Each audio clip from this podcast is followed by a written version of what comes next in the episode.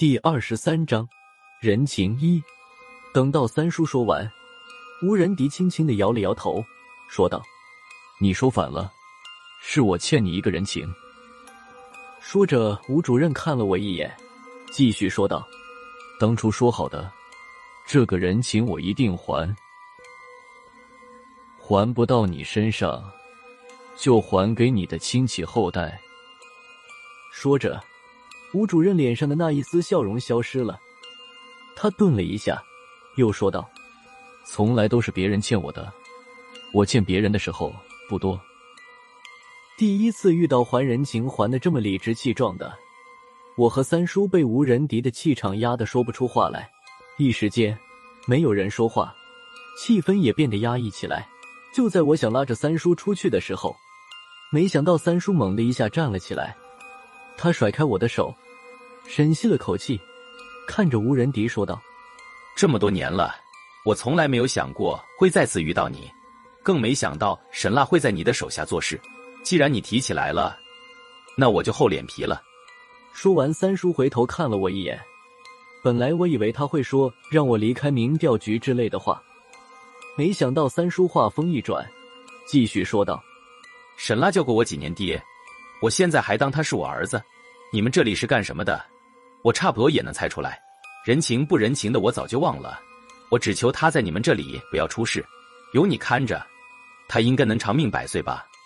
听了我三叔的话，吴仁迪表情古怪的看了我一眼，他喃喃的重复了一遍三叔说的最后几个字：“长命百岁。”之后，吴主任的眉毛一挑，似笑非笑的说道。也许没有那么难。看着他的表情，我的心脏又没来由的抽了一下。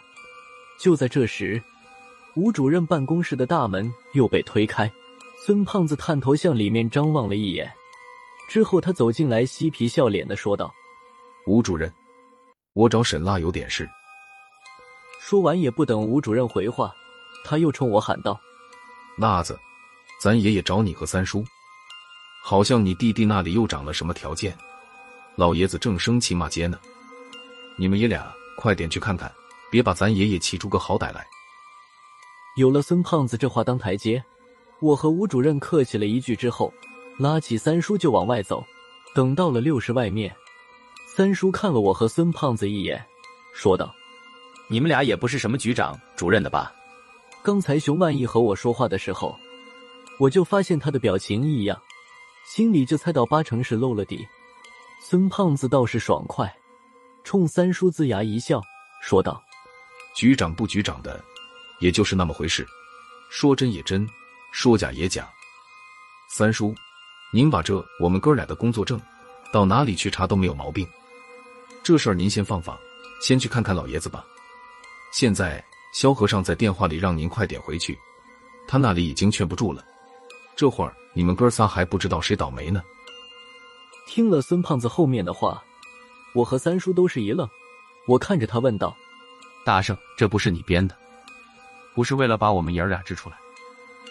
孙胖子撇了撇嘴，说道：“你以为我敢跟吴主任编瞎话吗？刚才萧和尚说了一嘴，好像女方是信教的，他找的证婚神父有事去不了，女方让咱爷爷这边请个证婚的神父过去。”咱爷爷觉得是刁难他，才一把火发出来的。说话的时候，我们走到了电梯口，电梯门打开时，里面一个金发碧眼的外国人就冲我们笑道：“沈孙，我的朋友，好久不见，你们俩这是去哪儿？”好像一切都是注定好的。尼古拉斯·雨果主任的到来让神父的问题迎刃而解，我讲明白了事情的原委。希望雨果主任能在百忙之中抽出时间，代表上帝来见证一对新人的结合。雨果的反应痛快的出乎我的意料，他轻轻的挥舞着双手说道：“让世人感受到主的荣光，是我们所有神职人员的最终人生目标。”说完，他在自己的胸前虚画了一个十字。这时的雨果主任脸上带着慈爱的笑容，仿佛圣徒降世一般。但是下一秒钟。雨果的形象就完全颠覆了。况且我们还是哥们儿，施恩，什么都甭说了，就一个字儿，没问题。他这几句话金字金韵，说的字正腔圆。就算找出一个老北京，也未必能说的比雨果主任更溜。不过有了他的这几句话，我就算有底了。雨果主任，那就说好了，今天下午的飞机，明天婚礼结束了就把您送回来，保证耽误不了您的工作。没事儿，多待几天都没事儿。